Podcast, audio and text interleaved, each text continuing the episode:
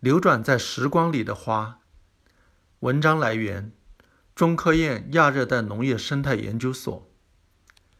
四季更迭，伴着大自然独特的漫笔勾勒，每个月我们都被不同的花簇拥着。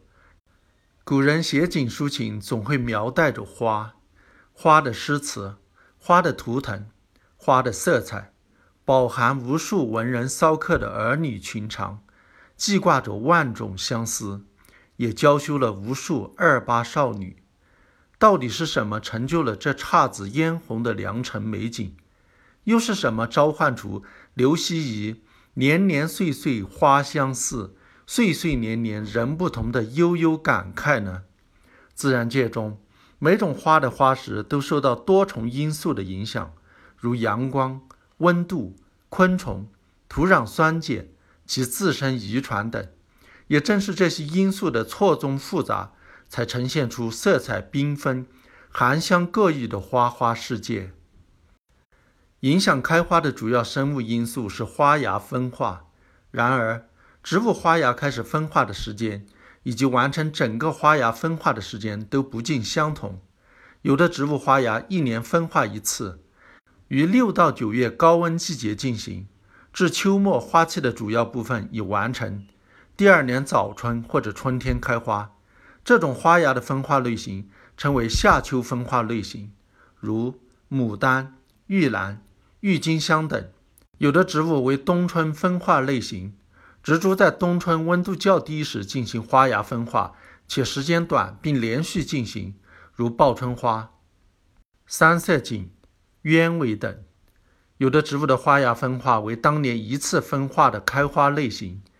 一些当年夏秋开花的种类，在当年枝的新梢上或者花茎顶端形成花芽，如紫薇、木槿、木芙蓉等。也有部分植物的花芽为多次分化类型，一年中可多次发枝，每次枝顶均能形成花芽并开花，如茉莉、月季、倒挂金钟。香石竹等花芽分化的变化规律与各品种的特性、其活动状况、外界环境条件等都有密切的关系。因此，掌握其规律，并在适当的农业技术措施下，充分满足花芽分化对内外条件的要求，就能保证植物开花过程的顺利进行。植物开花还受环境因素的影响，其中光和温度。是诱导植物开花的主要环境因素。植物需要一定的低温诱导，促使其开花。区别在于低温的范围和持续时间。杜鹃、山茶在二十五度时分化出花芽，它们都必须经过一个冬季的低温阶段。等到来年温度在十度时，山茶开花；杜鹃则要十五度时才开花。桃花在二十七到三十度时分化出花芽。同样经过冬季的低温阶段，在次年十到十五度之间开始开花。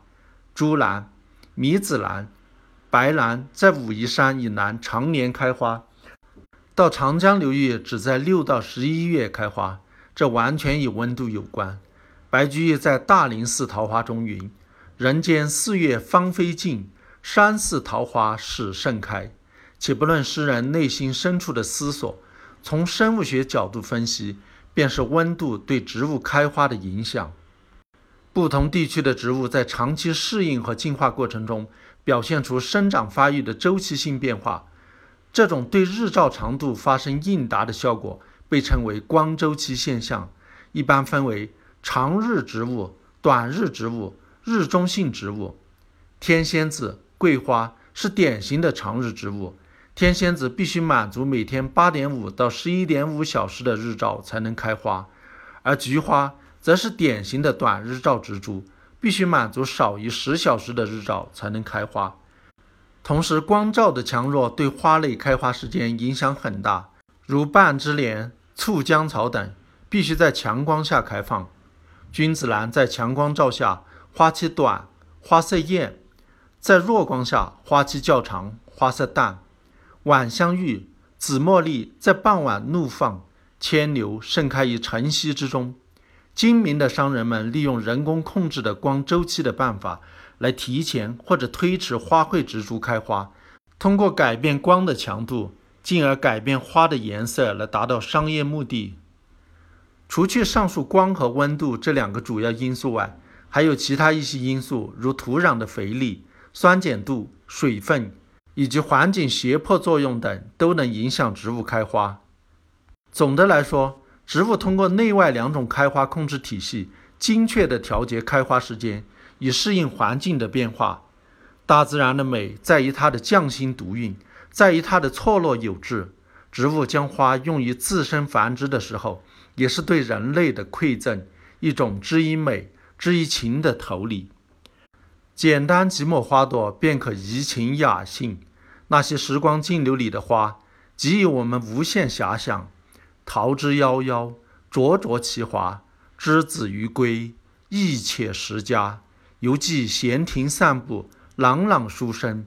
遥知不是雪，为有暗香来。